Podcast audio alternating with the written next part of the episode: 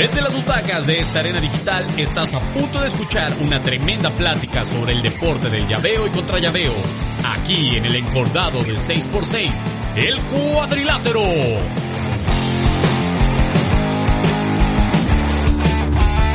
Bienvenidos amigos a un episodio más aquí en el cuadrilátero, el quinto para ser exactos, y como cada semana un invitado especial. Mis invitados son totalmente especiales, pero en esta ocasión debo decir que es todavía más especial porque será el primer luchador que participa en este podcast que se denomina el cuadrilátero, por lo cual él ya sabe que subirse al encordado. Vamos a ver qué también la arma acá en el podcast, aunque yo presiento que lo hará muy bien, porque es licenciado. Así que vamos a darle la bienvenida a Mister Iguana. ¿Cómo estás, Mister Iguana? ¿Qué tal, Diego? Aquí andamos al 100 desde Culiacán, Sinaloa. Así es, licenciado, ¿eh? licenciado en Ciencias de la Comunicación, ¿verdad? Así es, licenciado en Ciencias de la Comunicación. También ha habido fanático de la radio y de los podcasts. Somos, entonces somos colegas, ¿eh? Porque rara vez me encuentro un colega así licenciado, entonces somos colegas. Somos colegas, sabes de lo que hablamos entre gitanos, no nos leemos la mano. Eso es correcto. Oye, ahí te va mi primera pregunta, porque eso me causa mucha duda. ¿Quién te dice licenciado o cuántas veces te dicen licenciado verdaderamente? La neta, nadie. Que Ni siquiera en la chamba. ¿verdad, ¿Verdad que nadie nos dice licenciados a los comunicólogos? A pesar de que somos licenciados y tienes ese título, nadie te dice licenciado. No, tampoco a los diseñadores. Dicen diseñadores, son licenciados en diseño gráfico, son diseñadores. Bueno, entonces en este podcast vas a ser licenciado Mister Iguana. Qué chula. Estaré orgulloso mi padre. Muy bien. Bueno, pues vamos a comenzar a lo que nos truje, que es la lucha libre, y por lo que estás invitado a este podcast. Y bueno, cuando a mí me dijeron, oye, pues te interesa tener a Mister Iguana, que hablé ahí con nuestro amigo Daniel, pues la verdad sí me causó sensación, porque últimamente tu nombre ha estado rondando en todo el internet, en los fanáticos de la lucha libre se ha vuelto pues viral, se ha vuelto muy popular y eso me, me intriga, ¿no? Saber más allá de, del personaje quién es Mister Iguana. Para la gente que no te conoce, danos una breve descripción. Pues eh, la persona que está detrás de Mister Iguana se llama Santiago Ibarra Calderón. Yo vivo en Culiacán, Sinaloa. Bueno, esta es mi última semana. Si están escuchando esto, tal vez ya no esté en Culiacán. Yo nací aquí en Culiacán, Sinaloa. Em, estudié licenciatura en Ciencias de la Comunicación, como te digo. Trabajé mucho tiempo en, en radio, producción de radio. estuve también algún tiempo, trabajé haciendo pizzas, cocinero, café. Soy un ávido fanático de las películas, de cine de arte, de la música. Me gusta mucho, este, me llevo con muchos músicos y artistas a pesar de no tocar instrumento, pero me gusta estar cerca de ellos. Em, fanático del café, fanático del jiu-jitsu y la lucha libre. Practico las dos. En la lucha libre tengo 11 años practicándola. El jiu-jitsu tengo unos 3 años practicándola. Soy cinta blanca casi azul. Todavía no, no me dan el grado de azul porque pues por ende o por Y nunca estoy cuando es el examen. Siempre estoy luchando. Pero soy muy fanático de, de las artes marciales y pues también de los animales. Soy eh, un 70% vegano. Eh, siempre estoy en pro de los animales, en pro del medio ambiente. Se puede decir que soy un ecoloco, que le gustan las iguanas, los perros. y pues el buen comer, la buena vida, la playa, eso soy yo. No, hombre, pues qué, qué, descripción tan vasta y tan profunda para conocer más allá de, de Mr. Iguana, conocer a Santiago y ver la otra parte del luchador. Pero me intriga mucho eso de que, que manejas también las artes marciales y cómo lo llevas a una combinación con la lucha libre. ¿Qué tanto te ha funcionado esto? Me ha funcionado a nivel de creatividad en los movimientos. A veces la lucha libre, pues por ende, es libre. Se fusionan varias vertientes, ¿no? La, lucha grecorromana, olímpica, voladora, gimnasia y las artes marciales, las artes marciales místicas, le digo yo, artes marciales místicas, porque eh, agarramos pedacitos de pequeñas eh, disciplinas y las convertimos para el entretenimiento. En Jiu-Jitsu, que es un poco un arte marcial que, que es el método más efectivo para Sé que has escuchado mucho esto, ¿no? Y vas a escucharlo de todas las artes marciales, de que esta es la mejor. Bueno, en Jiu-Jitsu yo te puedo decir que está comprobado que es el arte de defensa personal más efectivo porque el 90% de las peleas que tú tienes en la calle van al suelo. Entonces, en el suelo, que es lo que el jiu-jitsu se, se caracteriza, es cómo defenderte, no usando el peso del enemigo, sino usando técnica, como tú sobre estar más eh, pequeño o no teniendo tanta fuerza como el oponente, usas tu técnica para ganarle. Entonces no importa que seas una persona flaquita o si no tengas tanta fuerza como el otro, usando la técnica siempre vas a sobrellevar la fuerza. Y eso está comprobadísimo en varias, varias peleas que tú puedes ver. Si tú puedes poner a, a un jiu contra un boxeador o contra un mismo jiu más grande, tú vas a ver que eh, el más chico sobrepone al más grande. Yo uso esta disciplina para que arriba, pues como puedes ver, yo no tengo el cuerpo esbelto y fuerte como otros luchadores, ¿no? Yo no soy el, el Hulk Hogan ni tampoco Canet, pero a mis 67 kilos puedo generarle más batalla a muchos luchadores con pura técnica y ajedrez humano, que es esta disciplina. Ah, yo pensé que ibas a decir 67 años, dije, no manches, qué bien, qué bien te conservas, hermano, porque... No, no. oye, oye, ¿y qué tal, qué tal te ha ido con el personaje de Mr. Iguana? Porque de pronto se volvió un boom en, la, en, en las redes y, y incluso amigos que no siguen la lucha libre, yo veía que compartían ese video de la entrada bailando ahí en el ring y pues sí te volvió un boom, ¿no? Más allá de lo que ya tenías tu carrera, como dices, llevas 11 años en la lucha libre, pero de pronto te das a conocer, pues por diversas eh, circunstancias como la llegada a AAA, eh, como el, video que se vuelve viral en redes sociales, o sea, ¿cómo te ayudó eso a tu personaje? Todo se emergió en un día, en un, en un mismo año, ¿no? Lo que pasó en ese bailecito fue, pues más que bailecito, a mí me dijeron ese día, ¿a qué no sales con esa canción? Por un meme que había salido de un cholo bailando la canción esa ¿A que sí? Me puse una máscara que traía en mi maleta que, que es mitad Mister Iguana, mitad la hormiga verde que me regalaron. Y salí con esa canción, le dije, pero si salgo con esa canción, tú me vas a seguir, ¿no? Tú vas a hacer la, la, la hija luchador que es látigo también en AAA, tú me vas a seguir por detrás y eso pasó. Ese luchador pasó atrás de mí y se dieron demás luchadores, dimos la vuelta al ring. Incluso hasta un aficionado se, se, Sí, los aficionados se, se sumaron. Entonces, pues, eso fue en noviembre. Sacaron la nota como, bueno, el video, el streaming de ese video salió como en enero y lo dieron a conocer y empezó a ser viral y esto fue al mismo tiempo que firmo con AAA en el 17, 18 de enero de este año entonces, pues es el boom. Dice, venga, tú, triple A y aparte hace este show. Que no es mi entrada, ¿no? Yo entro con otra canción, solo que esta, en esta ocasión, pues. Como que fue con la que te identificaron, ¿no? De pronto. Sí, le he vuelto a hacer una o dos veces en, en, la misma empresa, pero digamos que es un as bajo la manga. Y pues mi personaje, desde que empecé hace 11 años con él, desde el 24 de julio del 2009, ha sido el único personaje que he usado y gracias al amor que le tengo y la fe y que represento, nunca me ha dejado abajo y siempre la gente me ha recibido bien con él. Oye, y por ahí algo también que te caracteriza pues es la yesca, ¿no? Que, que sí es muy llamativa, ¿no? De pronto hasta la usas ahí en arriba del ring, te ayuda con unos movimientos. ¿Cómo, cómo te ocurrió esto de meter pues un, un poco más de un plus a tu personaje y a, y a tu manera o a tu estilo de luchar? Fíjate que hace un año más o menos estuve en, Los Ángeles en una lucha eh, en el sur de Los Ángeles con Taurus, con Drone del Consejo, con Espectro. Y me regalaron esta iguanita, una fotógrafa, que la saludo por allá. Me la regaló, dijo, esta te caería muy bien, te la regalo. Y dije, ah, qué, qué bonita, le voy a poner yesca. Y dije, pues la voy a usar en la lucha.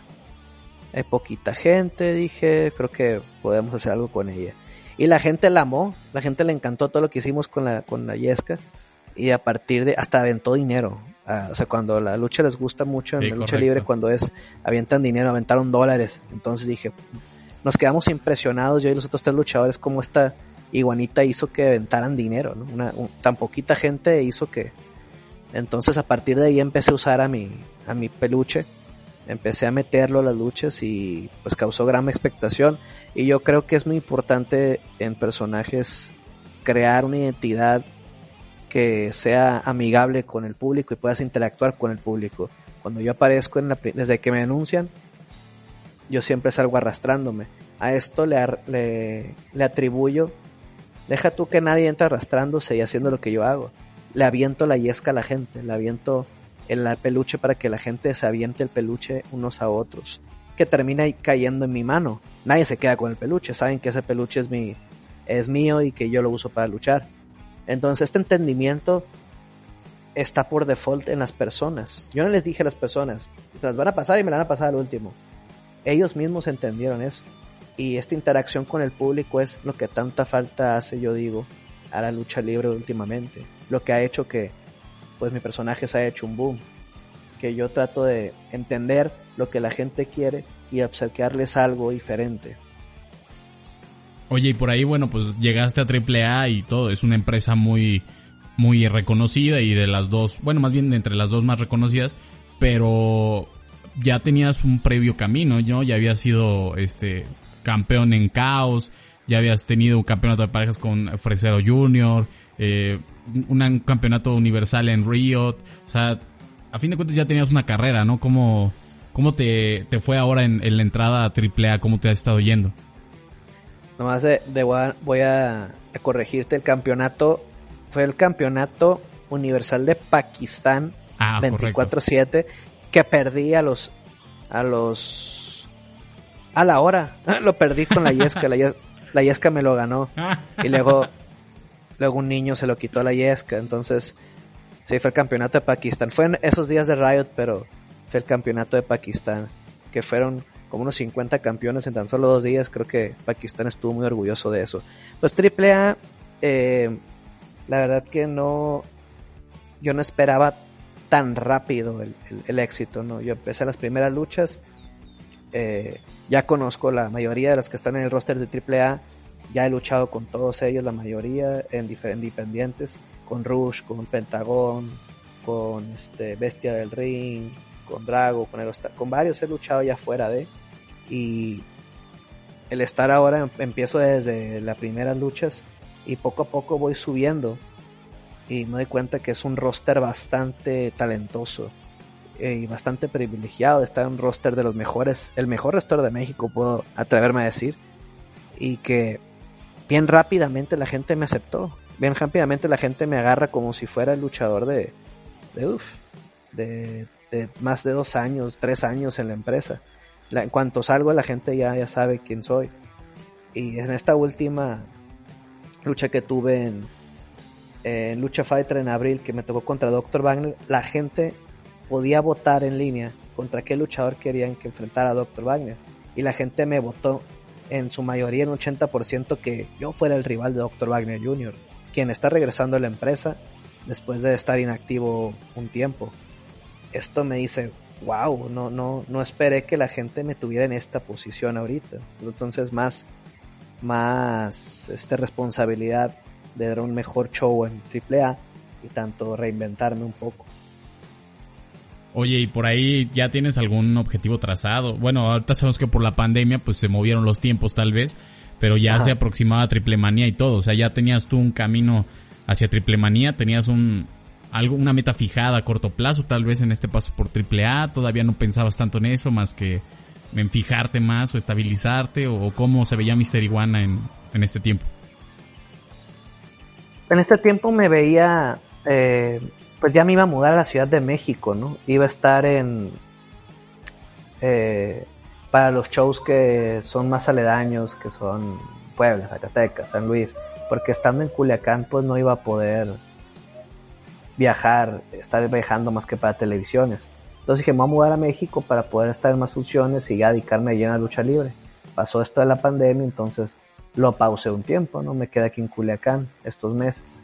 Ya el siguiente mes me voy a mudar a Mazatlán y voy a estar un rato ahí y en agosto ojalá esperemos me mude a México para continuar con las fechas de AAA.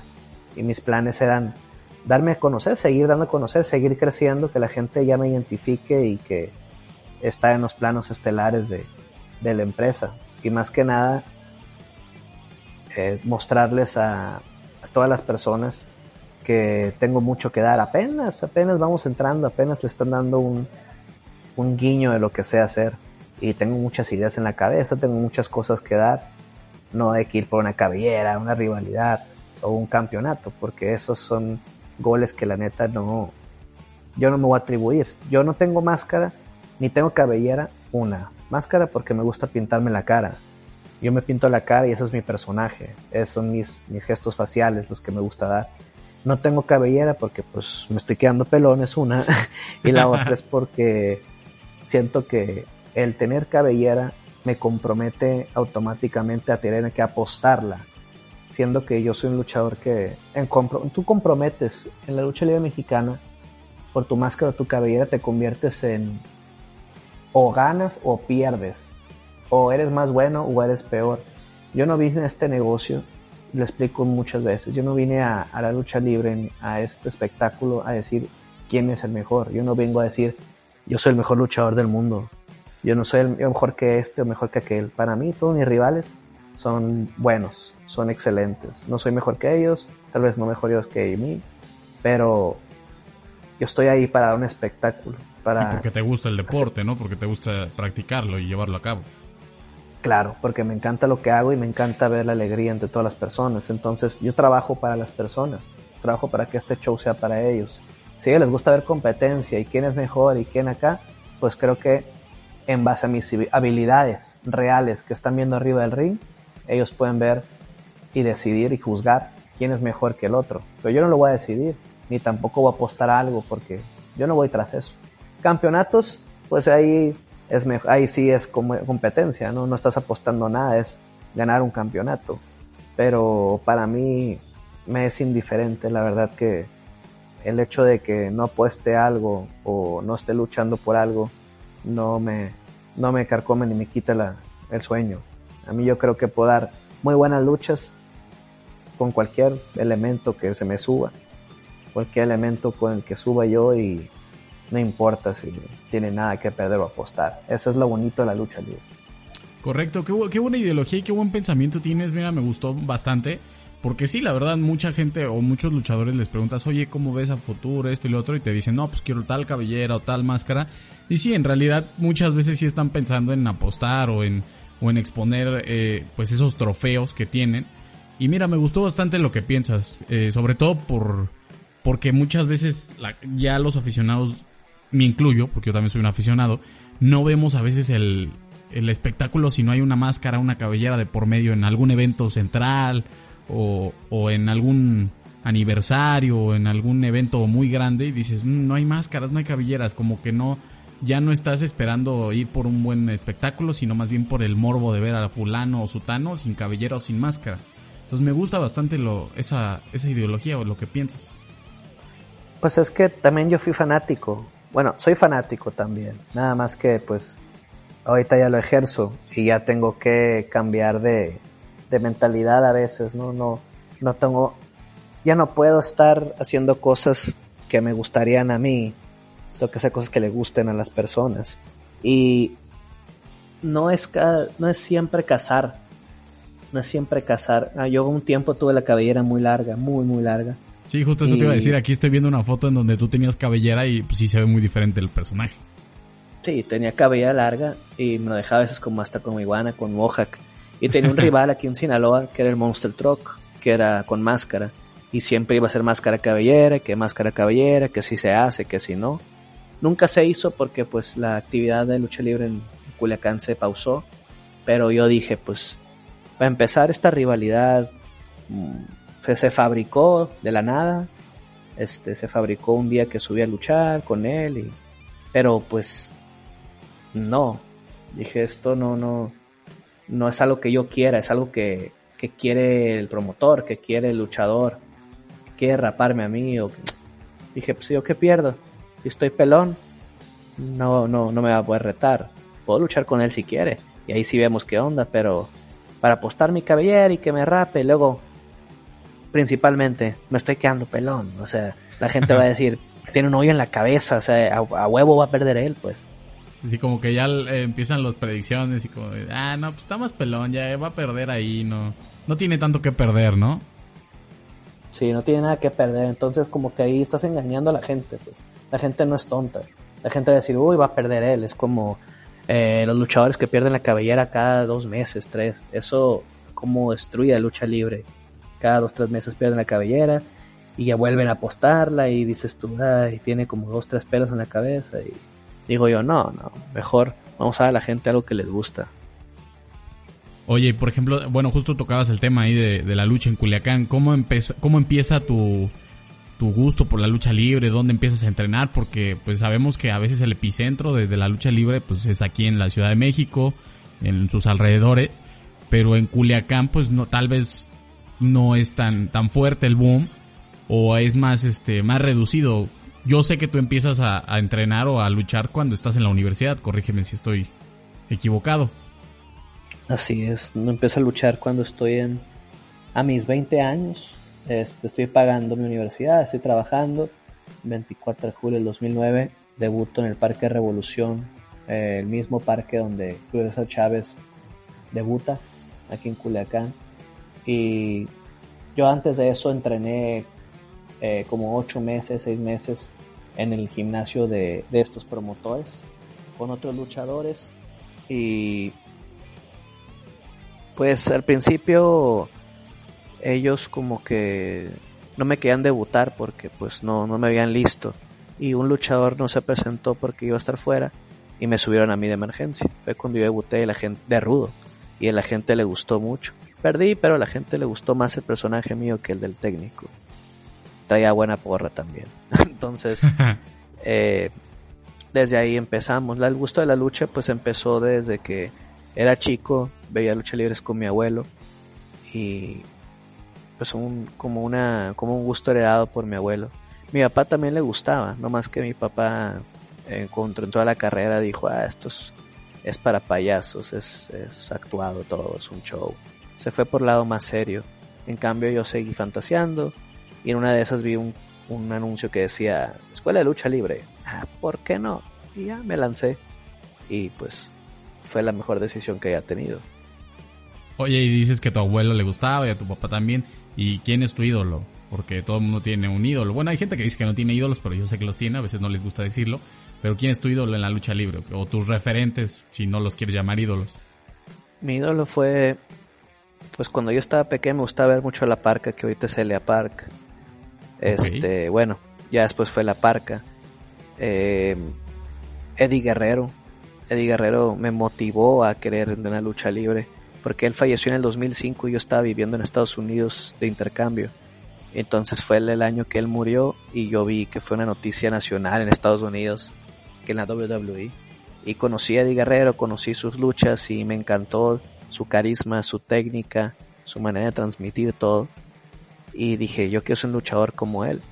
Y también vi otras luchas y observé el personaje del Gran Muta en Japón personaje con la cara pintada que se movía de manera muy original y tiraba neblina por la boca, tiraba como una, un vapor y se me hizo muy impresionante. Entonces junté ese carisma de guerrero, esa, esa cómico, ese lado cómico de la parca y la pintura de Gran Muta y lo combiné con las cosas que yo sabía hacer o mis, mis pasiones.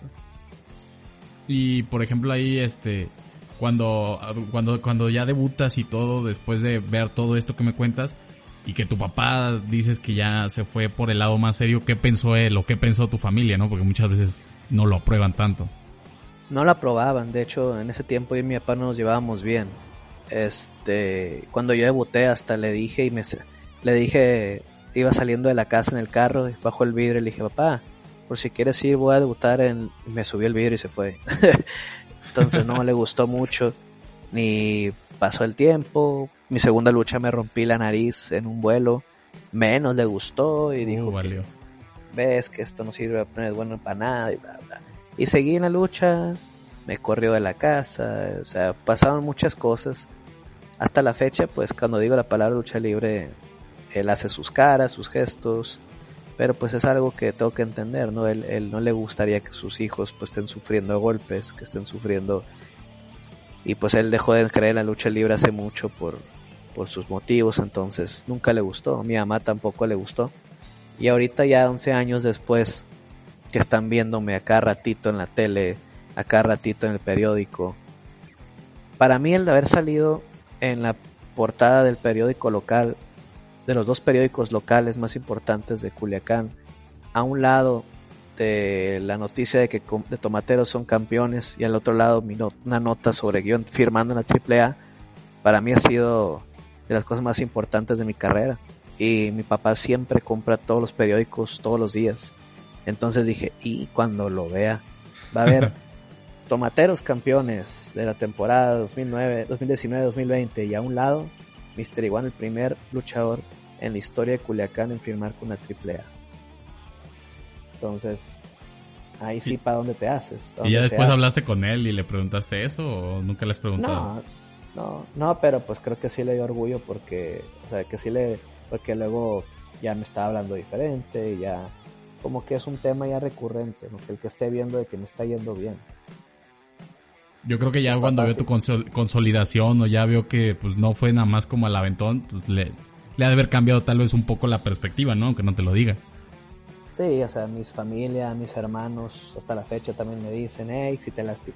Ese, ese pensamiento de si te lastimas, ¿qué va a pasar? Si te quedas inválido, ¿quién va a cuidarte? ¿Quién te va a pagar? No está el seguro, ¿no? Sí. Este, y es común, ¿no? Que, que todas las personas piensen eso en, en, en este deporte. Pero son gajes del oficio. Me he lastimado varias veces, me he casi luxado la clavícula hace dos años en un vuelo que no me cacharon. Me he roto la nariz, me he roto el dedo, me he lastimado eh, las vértebras de la de la clavícula, me he lastimado también el ¿cómo se llaman estas vértebras que van en el cuello? Las, cervicales. Sí, las cervicales me las están se me empezaron a pellizcar en un momento, me rectifiqué en un casi Bartinete. En fin, sí he tenido varias lesiones y pues por supuesto que la familia se preocupa, no más cuando ven que se murió el perro guayo, se murió la parca, se murió tal luchador y pues dicen Santiago, este, toda la gente que se está muriendo y que son bien populares y todo, pero pues un golpe y quedaste inválido. Pues sí, es un riesgo que tenemos, pero no vamos, no vamos a subirnos para hacerlo, ¿no? Son accidentes. Tanto le puede pasar a él, al más experimentado, como al más bruto, ¿no? Está bien arraigada esa frase de que saben, saben cómo suben, pero nunca saben cómo bajan y, y bueno, pues como dices tú, son gajes del oficio y, a veces accidentes que uno no está presupuestando para subirse a, hacer tu trabajo, pero pues a veces pasan y no hay explicación por la, por la que suceden, ¿verdad? Pero bueno, son gajes del oficio. Que te puedo decir que el día que la parca falleció en paz descanse, minutos antes de que él saliera a luchar en ese día en Monterrey donde falleció, bueno, donde se lastimó. Donde se lastimó, sí. Sí, yo lo vi, él venía de Reynosa, era su segunda lucha. Y yo jalé en esa función también, en, en Monterrey. Y lo vi, le dije, te veo agitado, Chuy, porque pues así se llama. Sí, es que vengo de allá y vengo cansado. ¿Quieres agua? No, no, estoy bien, dice ahorita me la viento rapidito y vámonos a cenar. Y ya nos reímos porque él siempre ha sido una persona muy, eh, muy alegre, muy respetable, una es para mí la parca una de las personas más eh, caballeras, más eh, de mejor energía y consejos que te pueden dar en la lucha libre. Y cuando pasa esto, este accidente, pues ronda por mi cabeza minutos después de que platiqué con él y que salió, pasó esto, pues no, yo no iba a imaginar que esto iba a pasar ese día. Y pues todos nuestros compañeros, todos, pues un, un luto tremendo, ¿no? Cuando fallece. Y yo me quedo pensando también a veces de que uno no sabe exactamente esa frase. Es muy trillada, pero es cierto, pues un día puedes subirte, ver esto como rutina, me subo, vuelo, tal, tal, y me sube, órale, vamos a cenar. Hay un día que ese vamos a cenar no va a llegar. Hay un día que todos esos planes se van a ir por la borda porque un minúsculo error y fallecemos. Un minúsculo error y quedamos inválidos. Y mucha gente todavía se pregunta, ¿por qué se enojan por cuando dicen que es falsa? Pues ¿por qué crees? Sí, claro. Oye, y ah, estamos hablando de la parca justamente. Y por ahí circuló en, en, YouTube en un canal en donde decía que tú ibas a ser la nueva parca. No quiero andar mucho en el tema porque eh, pues creo que no, no era lo correcto. Pero me, me, me gusta el tema de que, o bueno, más bien me gusta pensar que ahorita en AAA no hay o no vemos como un, un futuro en ese tipo de estrellas. No sé si me, entiendas. Antes como que veías, eh, salía Canek y todo, y luego, pero ya venía una camada atrás. Y ustedes son la nueva camada, Mister Iguana, Taurus, Penta y todo eso. ¿A ti te gustaría o estás trabajando para ser el estandarte de AAA? Porque tu personaje yo creo que tiene todo. Mm, no, mi empresa AAA ahorita es la que me está cobijando y la que más me está dando esa proyección. Me encantaría, ¿no? Me encantaría ser estandarte de la empresa. Pero más que nada me gustaría ser, más que estandarte de una empresa, de ser portavoz de, otro, de valores que se pueden dar tan solo, no, solamente en la lucha libre en México, ¿no? También eh, ser como un ejemplo, un ejemplo de vida para muchos jóvenes que siempre quisieron cumplir sus sueños, muchos jóvenes que, que ven que son bulleados por ser diferentes, que son bulleados porque están flaquitos o porque están gordos, de que las ideas de ellos no son tomadas en cuenta, que vean que estar loco desde chiquito, ser diferente no está mal, que se identifiquen las personas, los niños o los jóvenes conmigo, que vean que no es nada más es ser el mejor, como te decía anteriormente, ese pensamiento de ser el mejor, mm, esa competencia evolutiva no sirve nada, porque muchas personas, muchos héroes que tenemos en, tanto en artistas, músicos, historiadores, héroes de la independencia, no quisieron ser los mejores. No llegaron a ser quienes son por ser los mejores. A este planeta le faltan más que ídolos, porque ídolos hay muchos. Ídolos puede ser tu barba de Regil, ídolos pueden ser este cualquiera, eh, Chávez Jr., cualquiera que pueda subir un TikTok de millones, ¿no? Ídolos hay millones, pero héroes, héroes, gente que representa y salva, pues salva vidas, salva con su pensamiento, con su influencia, mueve el mundo o hace el mundo mejor de manera positiva, para mí eso se me hace más importante. Tal vez la empresa puede llegar a ser un estandarte, pero me gustaría más todavía que tan solo en lucha libre como mi historia pudiera servir a la gente para influirlos a otra cosa, ¿no? Por eso te digo que eh, también cuando hago activismo, tanto de, de los seres vivos, activismo sobre el uso de la, de la cannabis, de la legalización, eh, activismo de, sobre el, evitar maltrato animal, cosas que pues mucha gente en sus voces no son escuchadas. Y va a llegar un momento que tal vez ahorita mi, mi voz no se escuche, pero cuando tenga esta luz sobre mí, tal vez me escuchen y tal vez esta voz pueda llevar a ayudar a muchas personas y más que nada a ayudar a este planeta. No, pues está espectacular lo que, lo que me cuentas, a la manera en la que me estás relatando todos los planes, digámoslo así, o tu manera de vivir, me parece espectacular y muy diferente a la de mucha gente y yo creo que eso es parte fundamental o esencial para lograr un cambio y, y está, bueno, esta es una muestra para la gente que luego dice, ah, los luchadores no piensan o los luchadores no saben hacer otra cosa. Bueno, pues aquí está el ejemplo de Mister Iguana, que claramente tiene ideas concisas y diferentes a, mucha gente. Claro que me gustaría también eh, luchar en... Es que no puedo decir que nomás AAA, ¿no? Sí, AAA es mi empresa ahorita, pero quién sabe mañana. Tampoco voy a decir que, ay, voy al consejo, no. Sino que un día es AAA, el otro día puedo probar en Estados Unidos, puedo probar en Japón, no sé, el futuro es incierto. El futuro, si yo trato de vivir en el futuro, jamás voy a vivir el presente. Correcto. Que es importante. Y ahorita lo que a mí me concierne es hacer esto y ver cómo crece. Y solito van a llegar las oportunidades. La parca hizo su, su, tiempo, la parca hizo sus cosas. Y cuando sacan este video, eh, es en base a unas declaratorias que doy a un periódico sobre que mucha gente, muchas personas, o sea, y cuando menciono esto es porque no lo mencionaría si no tantas personas me lo dijeran, tanto en Oveja del Ring, tanto en, redes sociales, mensajes, de que yo pudiera ser la siguiente parca. y mencionando no el personaje Parca, sino pudiera ser el siguiente, como dices tu estandarte. A mí me motiva mucho eso. Qué, qué honor. Yo creo que la Parca solo va a haber una. Pero lo que sí les puedo decir es que eh, mi, mi, mi, gol, mi gol así indirecto, se está cumpliendo con muchas personas. Oye, y a ver, estabas hablando un poquito de, que te gusta vivir el presente, pero vamos a compararlo un poquito con el pasado. Eh, ¿Cómo es o qué tan diferente ha sido el estar a lo mejor de independiente, ahora ya estar en AAA? ¿Qué te ha gustado más? Yo sé que ahorita estás en AAA y bueno, tu presente va a ser lo que te gusta por el momento, pero sí ves muchas diferencias en, en ese aspecto de estar como independiente y luego pasar a una empresa tan grande como AAA.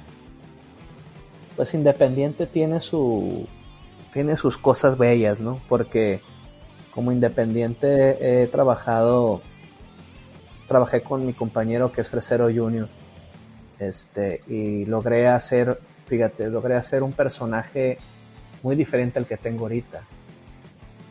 Y luché con muchos luchadores que, que ahorita están en planos estelares. O sea, tuve oportunidad de viajar por todo el país. En Estados Unidos pude luchar independiente con varios luchadores muy buenos. Y como te digo, con Fresero logré hacer esta facción llamada Los Parientes. Los Parientes vienen de que yo soy de Culiacán y la mezcla en que Fresero Junior le gusta mucho el personaje de alterado, sicario, que él no es de Culiacán, él es de Naucalpan, pero le gusta el personaje. Eh, pero nosotros nos unimos y hacemos una sinergia, una química que no existía, ¿no? El, flaquito y el grandote, el, el, el chiquillo cómico y el otro y, yo siendo de Culiacán, con mi acento y mi conocimiento de acá, y el fresero, que tal parece que es de acá, pero no es, pero también siguiéndome el rollo, metemos como unos personajes que ya no somos como la milicia o el poder del norte o los guerrilleros, no, no somos los sicarios, no, no, no, no. Metemos una, algo diferente a la gente. Sí, correcto. No, no somos los sicarios ni los narcos, pero la gente sabe a qué nos referimos, que nos referimos a la narcocultura tal vez, pero de manera de parodia. ¿Por qué? Porque no estamos, usamos movimientos como la bazuca, el, cuerno de chivo, el levantón, la sacada del estadio como si fuéramos los tomateros. Eh, usamos todas estas eh, referencias contraculturales. Contraculturales quiero decir porque no es algo que esté arraigado totalmente y cierto en nuestra cultura. A veces que la gente lo puede ver, ah, están hablando de narcos, están haciéndolo como si fuera algo bueno. Eh, no, no estamos diciendo que es algo bueno, pero estoy mostrándole, estamos mostrándole mediante la lucha libre, mediante esta expresión de que los parientes, la narcocultura, el, el sinaloense, es gracioso, el sinaloense es camarada, el sinaloense eh, siempre hay fiesta, de ahí viene el sin pariente, no hay ambiente. De ahí viene el de que ahí vienen estos dos, híjole, vienen a hacer su, su, show. Y buen tiempo, tal vez no fuimos la mejor pareja a nivel de, de México, pero ciertamente hicimos muchísimo más ruido que cualquier otra pareja de lucha libre sin ni siquiera llegar a esos planos tanto mi personaje como el de Fresero nos unimos e hicimos esta singularidad. Teníamos nuestros, nuestros caminos, ¿no? Quisiéramos llegar al consejo, que quisiéramos llegar acá, que quisiéramos llegar a... Pero pues el camino llegó a que Conan me vio y quiso que yo estuviera en AAA para crecer de otro modo. Y pues Fresero tenía otros, otras tareas en mano. Nos, nos, nos separamos y termina mi vida independiente que duró pues toda mi vida hasta, hasta que entré a AAA y es hora de un cambio, es hora ahora de, de un cambio de, no de imagen, puedo decir tantito de imagen, cambio de personaje y ahora sí, usar esta plataforma para llevar el mensaje más puro de que es Mister Iguana. Correcto, pues la verdad me ha gustado muchísimo cómo, cómo describes tu concepto de la lucha libre, cómo describes tu concepto de vivir. Eh, me parece espectacular y, una visión totalmente diferente y que, sí comparto. Y, ojalá que sigas cumpliendo todas esas metas y que en pronto, eh, un corto plazo, pues vengan muchas más metas en AAA o en, en donde te lleve el destino y que lo logres, hermano, porque la verdad me pareces un gran luchador y tu personaje me parece espectacular. Gracias, Diego, y pues yo lo que trato más que nada es que se haga ruido, que siga haciendo ese ruido y que mi personaje deje algo, no nada más. Ah, ganó tantas veces. Como te digo, ídolos hay muchos, héroes hay muy poquitos. Pues te prometo que vas a hacer mucho ruido y que, la, que no pasas desapercibido para nada y no solamente por tu personaje, sino por, por tu manera de pensar, dejas huella en, en la gente, eso te lo, te lo aseguro. Y pues que venga lo mejor para ti. Muchas gracias por haber estado aquí en un episodio del cuadrilátero y ojalá cuando ya estés en la cima de, de AAA regreses para platicar y, volver un poco al pasado y ahora ver tus inicios de AAA y en dónde estás en ese momento. Sí, estaría muy bien. Ojalá que también este, este tiempo de, la pandemia, todo este tiempo se arregle. Eh, o sea, ya todo cambie a, a la época en que hay arenas, en que haya gente que pueda ir a las arenas a disfrutar lucha libre y pues seguir con este crecimiento, seguir con, con este mensaje y pues, ¿qué te digo? Va a cumplir 32 años en un mes. 32 años, ¿qué te gusta? Para que mi cuerpo diga, hey, ya párale. A los 50, yo digo que para esa entonces ya voy a tener suficiente, suficientes cosas en la mochila para que se cocinen algo más en el futuro. Hay que vivir en el presente. Y por mientras, yo más le digo a la gente que se ponga verde. Bien, entonces hermano, pues muchas gracias, pásala chido, que venga un buen cambio ahí de ciudad y, y lo mejor para tu carrera. Gracias y pues a toda la gente que escucha pues este podcast lo agradezco, a ti te agradezco infinitamente. Me pueden seguir ahí en redes sociales. Nomás busquen Mister Iguana, es como marihuana, pero más le quitan la y ya me van a encontrar. Inconfundible, la verdad, inconfundible. Donde encuentren a Mister Iguana, hay Yesca. Bien, tus hermanos, pues ahí me saludas a la Yesca y, y, a todos tus fans. Ojalá nos encontremos pronto en una arena para, pues para conocernos personalmente, para saludarnos y disfrutar una buena lucha y sobre todo el regreso y que se quite esta pandemia. Por supuesto que yes, sin pariente no hay ambiente. Pues eso es correcto y nuevamente muchas gracias al licenciado Mister Iguana por estar en este episodio del podcast y nos escuchamos la siguiente semana para platicar a dos de tres caídas aquí en el cuadrilátero.